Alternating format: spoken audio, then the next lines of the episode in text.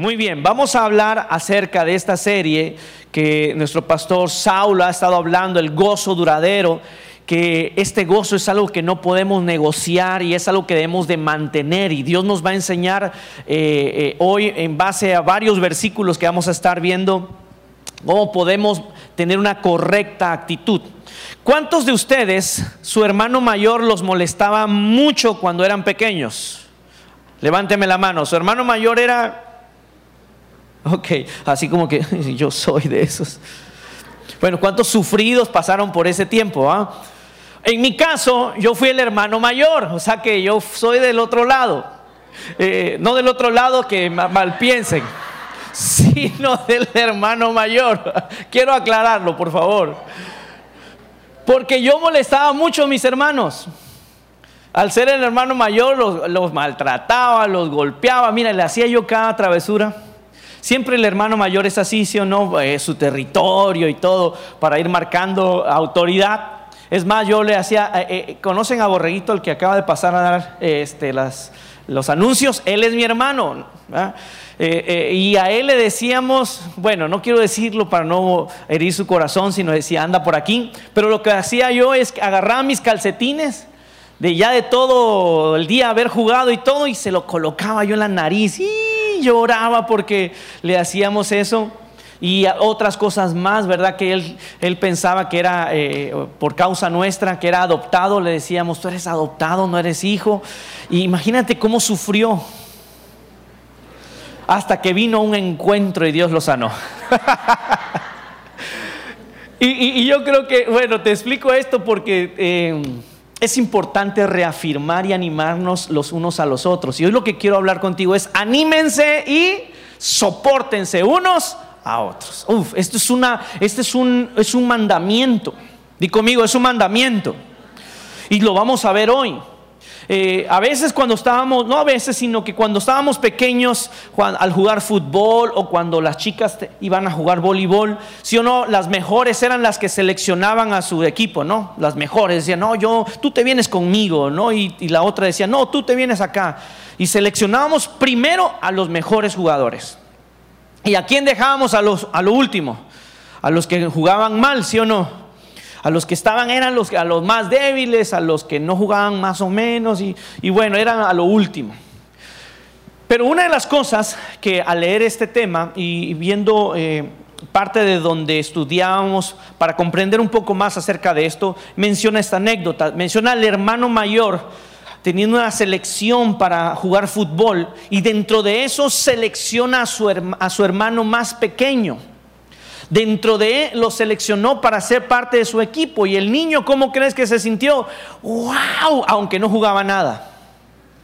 Pero se sintió muy halagado, se sintió como que era de los mejores de los mejores, porque su hermano mayor que había hecho, lo había seleccionado. Tal vez no era muy hábil para el fútbol, pero tenía un corazón sano, ¿verdad? Porque su hermano lo había reafirmado. ¿Estamos de acuerdo? Entonces, eh, en base a esta anécdota, que probablemente tú la viviste, vamos a aprender hoy que es importante nuestras palabras, son importantes nuestras actitudes, son importantes nuestras respuestas en, a muchas cosas en la vida y principalmente con las personas. A veces tenemos que aprender eh, a que nosotros o debemos de estar convencidos de que alguien más nos va, nos va a soportar a nosotros, ¿verdad? Nosotros soportamos personas, pero también nos soportan los berrinches de David, eh, los enojos de David, los, eh, a veces que no saluda a David, me ha pasado, eh, sin darme cuenta, no saludo y, es que no me saludó David. Y, y, a veces me tienen que aprender a soportar, ¿verdad? ¿Me van a soportar en estos minutos que nos quedan de prédica? ¿Sí? Muy bien, eso, a, partir de eso. La Biblia habla en Primera de Tesalonicenses, quiero que vayamos a la Biblia. Mira este mandamiento que está en el Nuevo Testamento. Dice, por eso, Primera de Tesalonicenses capítulo 5, verso 11, dice, por eso, anímense y edifíquense unos a otros, tal como lo vienen haciendo. Esto es un mandamiento de Dios, que tú y yo tenemos que aprender a animarnos y edificarnos cuántos? Unos a otros. Voltea el que está a tu lado, dile, anímate y anímame a mí para que ambos seamos edificados, ¿verdad? ¿Sí o no que eso es importante? ¿Nos hemos sentido desanimados alguna vez? ¿Apachurrados? ¿Mocos caídos le llaman también como el pavo? ¿Nos hemos sentido desanimados? Por supuesto que sí, pero quiero darte excelentes noticias en este tema. Que Dios es uno de nuestros principales entrenadores de la vida que está constantemente animándonos. ¿Quién nos está constantemente animando? Dios, quiero que veas el siguiente pasaje. Dios nos anima en este pasaje. Dice que el Dios que infunde aliento y perseverancia les conceda vivir juntos en armonía, conforme al ejemplo de Cristo Jesús. Es Dios en acción ahí con nosotros. Dios está animándote todos los días. Hey, hey, anímense, perseveren, tomen aliento en la palabra, tomen aliento en, mis promesas y tomen aliento para seguir adelante. ¿Quién otro que, que también nos mantiene alentándonos? Él es Jesús. Jesús nos anima. Segunda de Tesalonicenses capítulo 2, 16 al 17. Dice lo siguiente, Dios nuestro Padre es bueno, por eso nos ha amado y nos ha dado el consuelo eterno y la seguridad de que seremos salvos. A Él y a nuestro Señor Jesucristo les pido que les den ánimo y fuerza. ¿Qué nos da también el Padre y el Hijo? Ánimo y fuerzas. Y conmigo, ánimo. Eso, no te duermas, sino ánimo. ¿Sí? Dice, para que siempre digan y hagan lo bueno. ¿Cuál es el propósito, según este pasaje, de estar animados, de hacer lo bueno y lo correcto? Que tú tomes excelentes decisiones, que tú vivas haciendo cosas que estén edificando a otros. No sé si me estoy logrando explicar. El Espíritu Santo también es nuestro animador.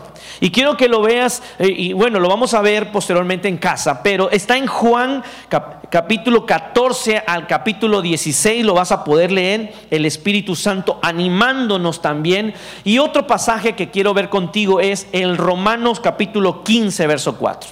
Aquí nos habla que la misma escritura, la palabra que tú tienes en la mano, ¿cuántos trajeron Biblia? Ok. ¿Y los demás, pues? Ahí lo leo en la pantalla, ¿verdad? Es lo primero que decimos. Pero si tiene su Biblia en su casa, ¿sí? Eso espero, Dios y Padre. Ok.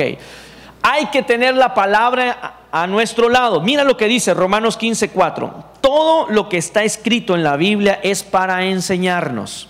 ¿Para qué es? ¿Cuántos están dispuestos a aprender?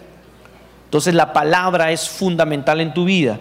Lo que a ella, lo que ella nos dice, perdón, nos ayuda a tener ánimo y paciencia y nos da seguridad en lo que hemos creído. no hay nada mejor que tener seguridad. No hay nada mejor que estar seguros en el Señor. No hay nada mejor que recibir el ánimo del Padre, recibir el ánimo todos los días, el aliento del Espíritu Santo. Por eso constantemente debes estar buscando al Señor. Debes estar buscándole en oración. Deja de buscar las peores noticias y las malas noticias. Busca la presencia de Dios. Es importante estar relacionado con Dios. ¿Por qué? Porque de Él vienen las buenas noticias. Es más, la Biblia dice que de hombres de fe que también nos animan. Los hombres de fe, hay un pasaje en Hebreos, no está allí, 12, Hebreos 12, donde dice que hay una enorme multitud de testigos de la vida de fe que nos alientan y nos dicen, corran con paciencia la carrera de Dios que Dios les ha puesto delante de ustedes. O sea, nos anima. En otra versión dice que teniendo tan grande nube de testigos, perseveren, hagan lo bueno, hagan a un lado el pecado. Ellos también vivieron una vida de fe echándole ganas a pesar de las cosas que este mundo quería eh, poner encima, ¿verdad? A pesar del desánimo. Y el mejor ejemplo de el máximo alentador o animador es nuestro Señor Jesús. Di conmigo, el Señor Jesús, mi Señor Jesús, tú eres quien me alienta y me da la fuerza para perseverar sobre esta tierra. ¿Ustedes creen que hay cosas que quieren apagar nuestra fe? Sí. Un mundo de cosas. Todos los días hay malas noticias, ¿sí o no? Ves el periódico y hay malas noticias. Que si ya en la colonia fulana de tal, no quiero decir colonias para no meterme en bronca y al rato tengo todos los tomates aquí.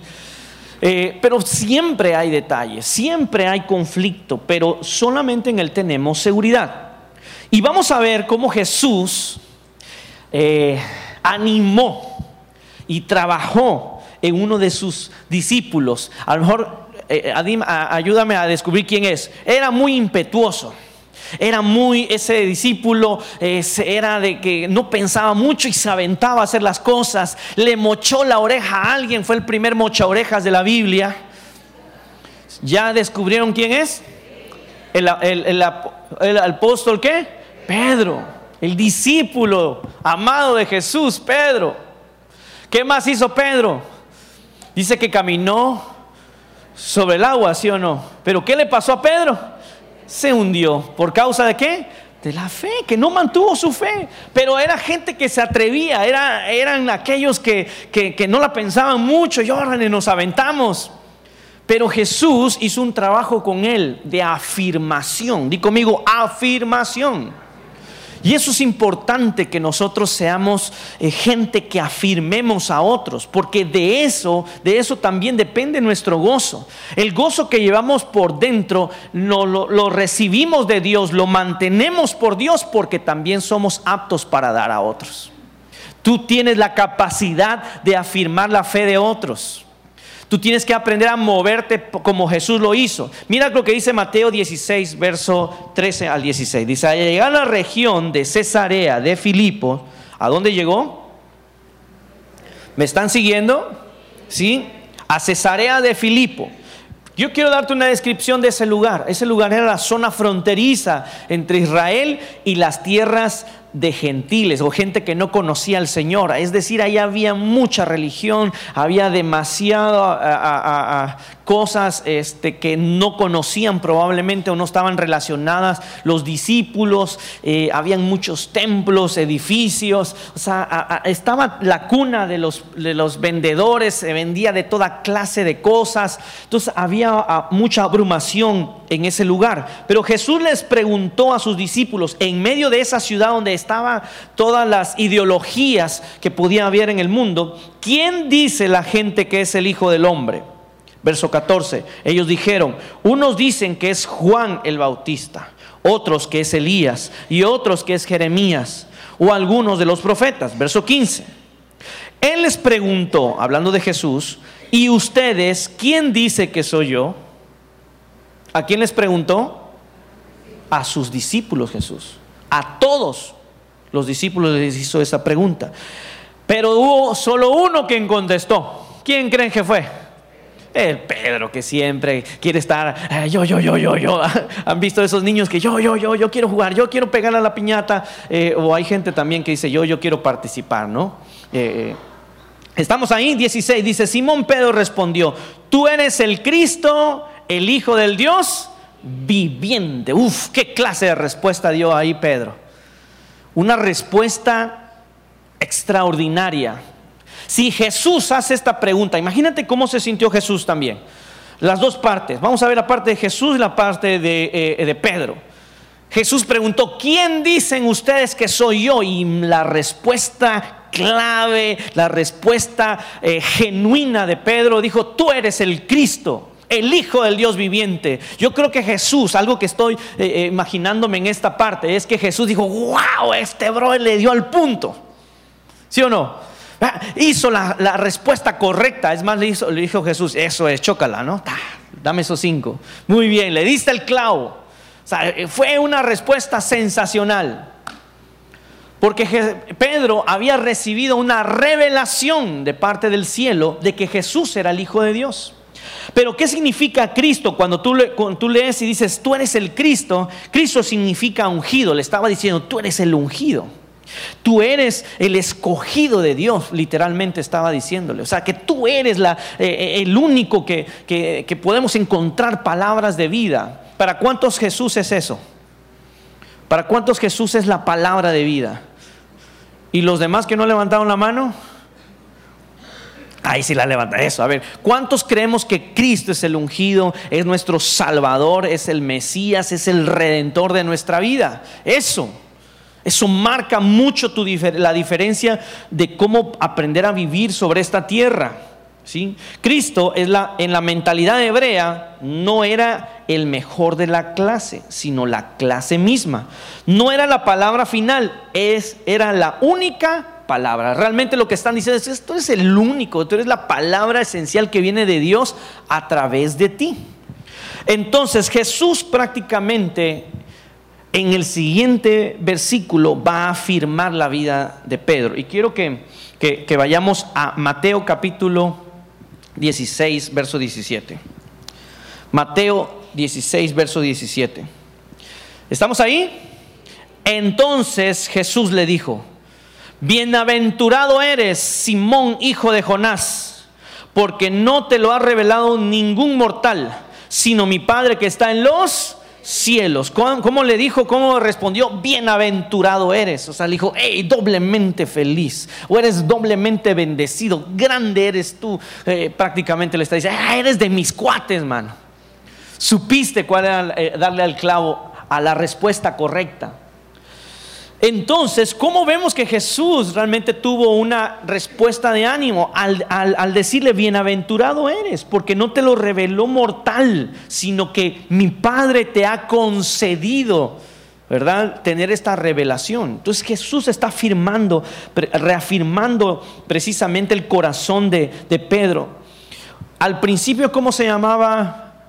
Eh, antes de ser Pedro, ¿quién era? ¿Cómo se llamaba? Simón. Y dice la Biblia que Jesús le cambió el nombre, ¿sí o no? Y le puso Pedro, o sea, roca. Le puso roca. Y literalmente, ¿quién llegó a ser el apóstol Pedro? Llegó a ser el, el, apóstol a quien Jesús le dijo, te voy a entregar las llaves de quién? Del reino. Hoy en día se habla mucho del apóstol Pablo, el apóstol que, que, tuvo, ¿verdad? Eh, una fe inquebrantable, Tenía equivocaciones, sí, pero mantuvo una fe genuina. Quiero que veas conmigo esto. Las personas que animan, como Jesús lo hace, las personas que animan apilan rocas de reafirmación e inspiración. Las personas que constantemente viven afirmando la vida de otras personas, lo que están haciendo es que están construyendo realmente un corazón sano en las demás personas. ¿No te parece que esto debe ser más un estilo de vida en nosotros los cristianos? ¿Cómo estás edificando a tu esposa? ¿Cómo estás edificando a tu esposo? ¿Cómo edificas a tus hijos? ¿Cómo edificas a la gente que está en tu negocio, en tu trabajo? ¿Cómo estás reafirmando el corazón? ¿O eres de las personas que los gritos son más fuertes, los enojos son más comunes?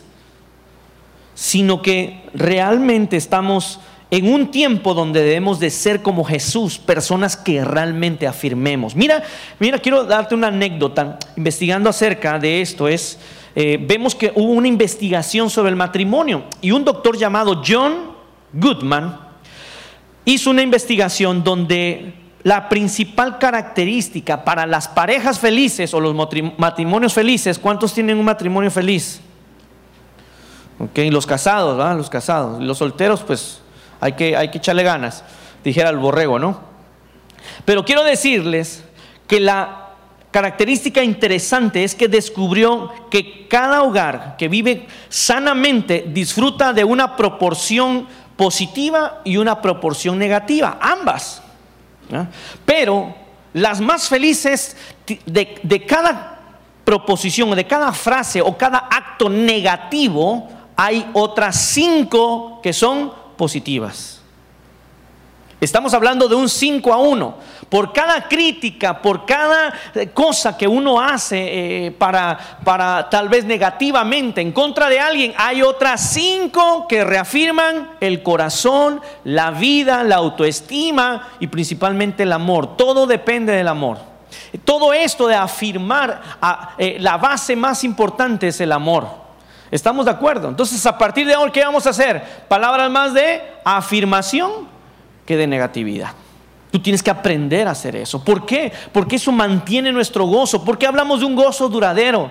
Porque no es un gozo que hoy simplemente lo tienes y mañana no. Estar gozosos y estar alegres y estar disfrutando de la vida es una decisión. Di conmigo, es una decisión. Di conmigo, yo he decidido ser feliz. Dile al que está a tu lado, decide ser feliz, mano. Porque si tú no eres feliz, yo sí voy a hacerlo. Te voy a caer mal por ser tan feliz, dile. Di conmigo esta frase. Hoy es el día que ha hecho el Señor. Me gozaré y me alegraré en su justicia. ¿Quién hizo el día? ¿Y quién pone el gozo? ¿Quién pone el gozo? A ver, a ver, ¿quién pone el gozo? Es que uno dice, yo, Dios, o sea, nosotros ponemos el gozo. Dios pone qué? El día. O sea que tu día ya puso su parte Dios. El que crea un buen día es aquel que decide tenerlo gozosamente. Entonces, este día lo hizo el Señor para qué? Para que nos gocemos y nos alegremos en Él. Entonces, disfruta este día porque si no vas a terminar perdiéndolo. Así que no te que nada robe tu gozo el día de hoy. Decide que nada te robe. No importa que a veces no decidamos a dónde ir a comer saliendo de aquí, ¿verdad? Y el enojo viene que, que ya nada más yendo al estacionamiento, dijera nuestro pastor José, ya estamos perdiendo el gozo. Por simple y sencillamente por saber si en qué carro vamos a ir, a qué restaurante vamos a ir, si te peinaste o no te peinaste. Bueno, los que tienen pelo, ¿verdad? Pero que los que no, pues no se preocupan por eso. ¿Sabes que este mundo está conspirando contra nuestra alegría y gozo? Este mundo conspira, conspira, perdón. En contra de que tú realmente estés viviendo una vida plena en el Señor. Están conspirando, ¿verdad? Para tenernos en desánimo.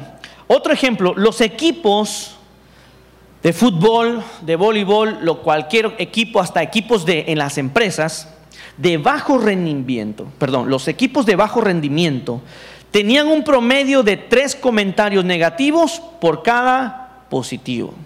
Entonces, ¿tiene que ver mucho nuestras palabras para un mejor rendimiento? Sí. Tienes que aprender a usar palabras positivas. Por lo menos este, este mensaje, la primera persona con la que Dios trató fue conmigo. Porque tal vez tú eres líder de grupo de amistad en casa, o eres papá, o eres mamá, eres líder.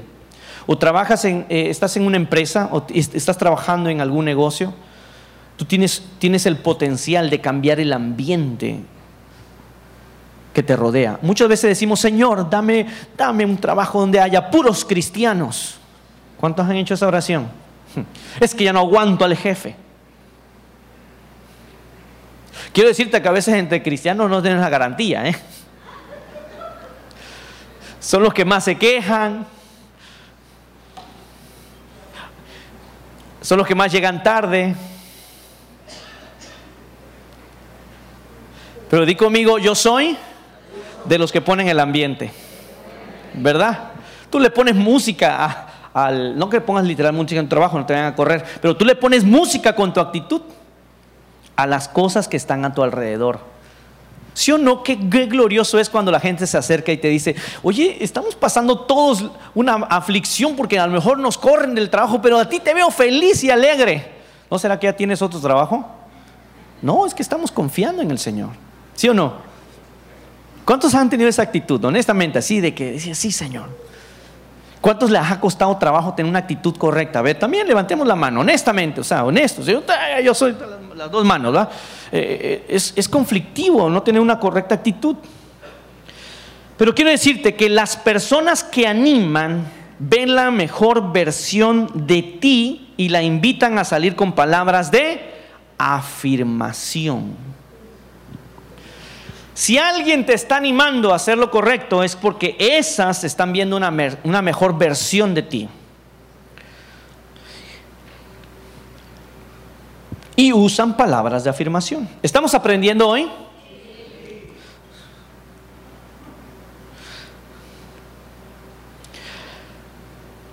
Hablando de empresas, si ¿sí o no hoy en día las empresas invierten mucho dinero para que alguien más venga a motivarlos. ¿No, han visto esas capacitaciones? motivando al equipo de servicio, motivando al equipo de, de calidad. Pero ¿sabes qué te dan? Que se acercan lo que realmente quieren. No digo que estén mal, pero por lo regular siempre te quieren darte un, venderte un producto que te quiere que supuestamente va a cambiar tu manera de trabajar y tu estilo de vida. Pero sin saber que la mejor eh, eh, respuesta o lo mejor que podemos hacer como cristianos, como empresarios y como lo que tú quieras, líderes, es usar la afirmación y afirmar el corazón de las personas. Alguien puede ser muy capacitado, demasiado capacitado, pero no tener una actitud correcta. No sé si me estoy logrando explicar. Yo aprecio los coaching, me gustan, de hecho quiero aprender. Pero es importante saber que la reafirmación es más importante que la mucha ciencia, aunque es buena. Hay dos formas de animar. ¿Cuántos quieren aprender a animar a otros? ¿Sí? Porque seguramente cuando tú aprendes a animar a otros, alguien más te va a animar a ti. Tú dices, es que yo necesito ser animado, David, ve al Señor.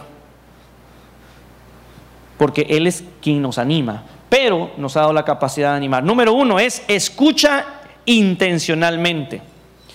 Si tú quieres hacer esto, vas a aprender a escuchar intencionalmente. Dice Lucas 8, 45 al 47. ¿Quién me tocó? preguntó Jesús. Todos negaron y Pedro dijo, maestro la multitud entera te, te apretuja contra ti. Pero Jesús dijo, alguien me tocó a propósito, porque yo sentí que salió poder sanador de mí. Verso 47, cuando la mujer se dio cuenta de que no podía permanecer oculta, comenzó a temblar y cayó de rodillas frente a Jesús. Al oídos de toda la multitud, ella le explicó por qué lo había tocado y cómo había sido sana al instante. ¿Qué, recibió esta mujer? Ok, ¿estamos todos de acuerdo que esta chica recibió, recibió, perdón, sanidad? Sí, pero Jesús sabía que lo había tocado con un propósito, dice, este, dice esta, versión, que me tocaron a propósito. Es decir, que Jesús vio más el propósito, más que la sanidad. Jesús, eh, en esta iglesia, algo que hemos enseñado, oh, hay unción para sanidad. Y hay unción para ministrarte. Y sucede la administración. Pero hay más propósito para ofrecerte que darte mucha unción. Porque la unción ya está. Pero queremos más enseñar acerca de propósito. Di conmigo propósito. ¿Sabes cuál era el propósito de Jesús? es que el milagro fue hecho, pero al momento de pararse Jesús, de detenerse Jesús y de buscar quién era, estaba afirmando el corazón de esa mujer. ¿Sabes por qué? Porque la evidenció, ¿sí o no? La evidenció y le dijo, oye, tú me has tocado y le explicó por qué lo había tocado. Y públicamente Jesús hizo esto para que haya evidencia de su sanidad y también haya evidencia de que Él estaba afirmando esa sanidad y que estaba diciendo, hey, no volverá a ser tu vida igual. Porque muchas veces había, eh, eh, eh, podemos estar siendo sanos, pero con un pecado o con una condenación dentro de nosotros. ¿Sabes por qué? Porque esta mujer se pudo haber ido sana, pero con una condenación de haber dicho, toqué a un maestro toqué a alguien que no debe haber tocado, e hice algo que era incorrecto. De hecho, estaba prohibido que las mujeres, ya sean leprosas o con ciertas enfermedades, no se podían acercar a Jesús. Entonces ella se iba a quedar con su sanidad, pero con una situación en el corazón muy difícil. Pero Jesús a propósito se detuvo y restauró el corazón de esta mujer. Entonces tenemos que aprender a escuchar cómo atentamente, intencionalmente, aprendamos a escuchar. Esa es la número uno. La número dos, vamos a aprender a elogiar abundantemente. Una, la número uno, ¿cuál es? Escucha. La número dos, elogia, o elogia, perdón, abundantemente. Hebreos capítulo 10, verso 24. Pensemos en maneras de motivarnos unos a otros a realizar actos de amor y buenas acciones. Este pasaje nos habla acerca de pensar, que está continuamente pensando, continuamente queriendo motivarnos unos a otros. Si o no, las redes sociales están siendo también un caos. Estamos bajo ataque en las eh, redes sociales, estamos bajo ataques en las opiniones, estamos a, veces bajo ataques por los estatus sociales y mucha gente está siendo lastimada, pero hoy en día pensemos en motivar, en darle afirmación, como Jesús lo hace a través de nosotros. Esa forma podemos nosotros eh, eh, mantener nuestro gozo puesto delante de nosotros. Quiero ir cerrando con algo. Eso es parte de animarnos, pero otra cosa es que aprendamos a soportarnos los unos a los otros. ¿Qué vamos a hacer también?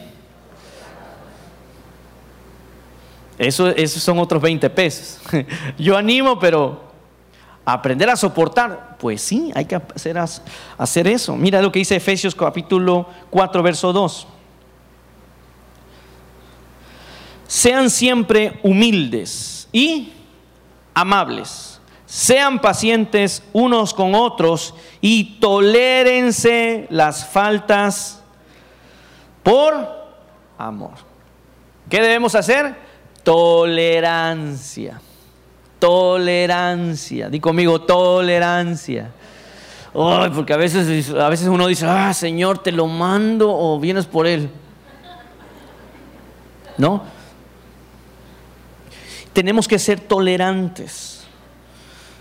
Probablemente, mira, eh, quiero, explicarte, una aversión,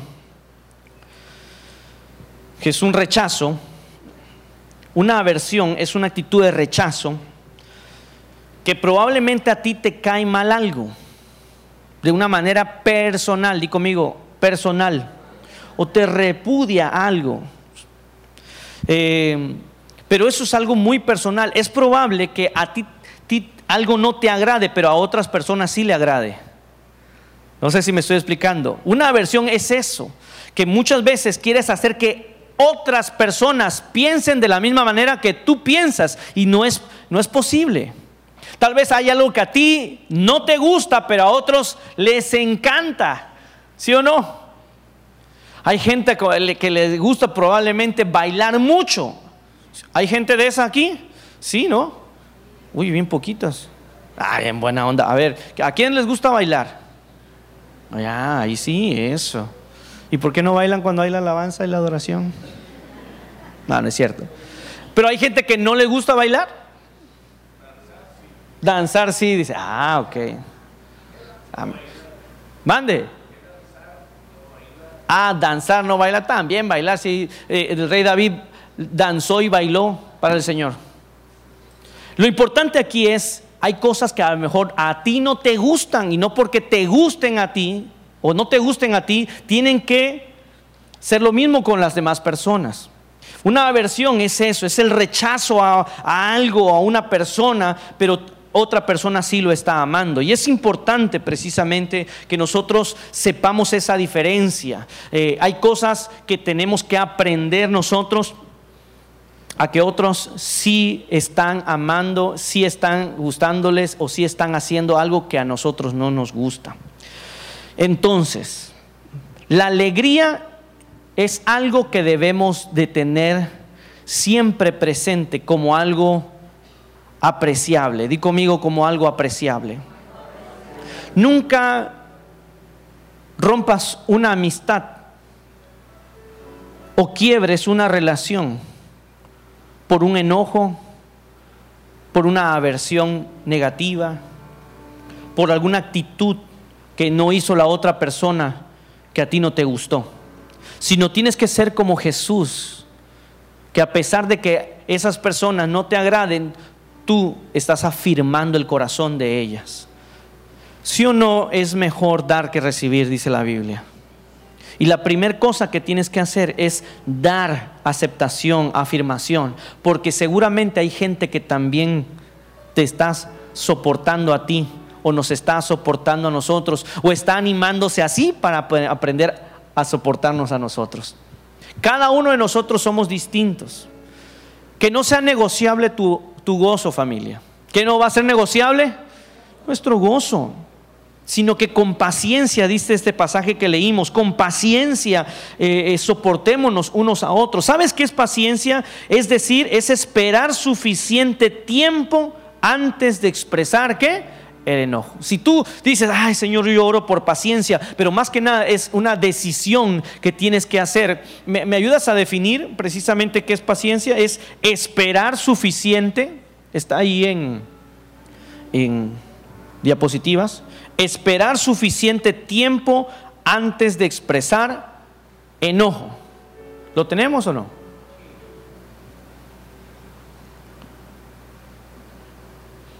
¿Sabes que una persona paciente siempre ve lo mejor de este mundo? La persona paciente siempre está viendo lo mejor, lo mejor, lo mejor de este mundo. La persona paciente no cae en provocaciones enseguida sino que se mantiene con un buen ánimo. Di conmigo, un buen ánimo. ¿Sabes que el paciente no cambia, sino mantiene su buen ánimo? ¿Sabe esperar antes de enojarse, antes de responder? Yo digo, Señor, esto es lo que necesito aprender más. Porque lo más fácil es, es, tener una respuesta, es autodefenderse, pero es más sabio callar. Di conmigo, es más sabio callar. Y caemos más en sabiduría guardando silencio que a veces ser imprudentes. Entonces ser pacientes con los demás, amándonos los unos a los otros, amando a, tus enemigos. Tienes que amar a ese vecino que no soportas, anímalo. Sal con un pastelito o con algo que sepas hacer y regálaselo. Está como aquel vecino que tiene como 20 perros y todos los perros hacen ahí enfrente de tu patio. Ámalo. A los perros también ámalos. Sí, ¿no? A medianoche ladran. No te dejan dormir. No estoy dando mi testimonio, pero bueno. Pero tienes que amarlos, salúdalos de buena manera. Anímalos a que a lo mejor te conozcan a ti y conozcan al Señor a través de ti. En otras versiones de este mismo pasaje, en la, en la versión eh, traducida libre de la versión Philips, son unas versiones gringas ahí. Dice, acepta la vida con humildad y paciencia. Si están conmigo, creo que ahí están muchachos. Haciendo concesiones el uno al otro porque se aman. Proponte ser uno en el espíritu y inevitablemente estarás en paz el uno con el otro. ¿Cómo estaremos? En paz. Tú sé de las personas que mantiene qué? La paz. No sean los pleitistas, no sean los que primero que arda para más pleito. Sé paciente. Mira, muchas veces nuestra impaciencia, en vez de edificar, destruye el corazón de las personas. Si eres líder, ¿cuántos son líderes de grupo de amistad en casa aquí? Tu labor, tu trabajo de parte del Señor es que reafirmes y edifiques el corazón de las personas tal y como son. ¿Estamos de acuerdo? Porque solamente así seremos como Jesús. Jesús es nuestro principal ejemplo. Jesús es, es aquel que eh, nos da afirmación a, a, nosotros. ¿Acaso nosotros también necesitamos afirmación? ¿Verdad que sí? Sí, entonces siembra afirmación, vas a recibir afirmación. Ten buena actitud, vas a, vamos a recibir buena actitud. Quiero que por favor en esta mañana nos pongamos de pie, por favor.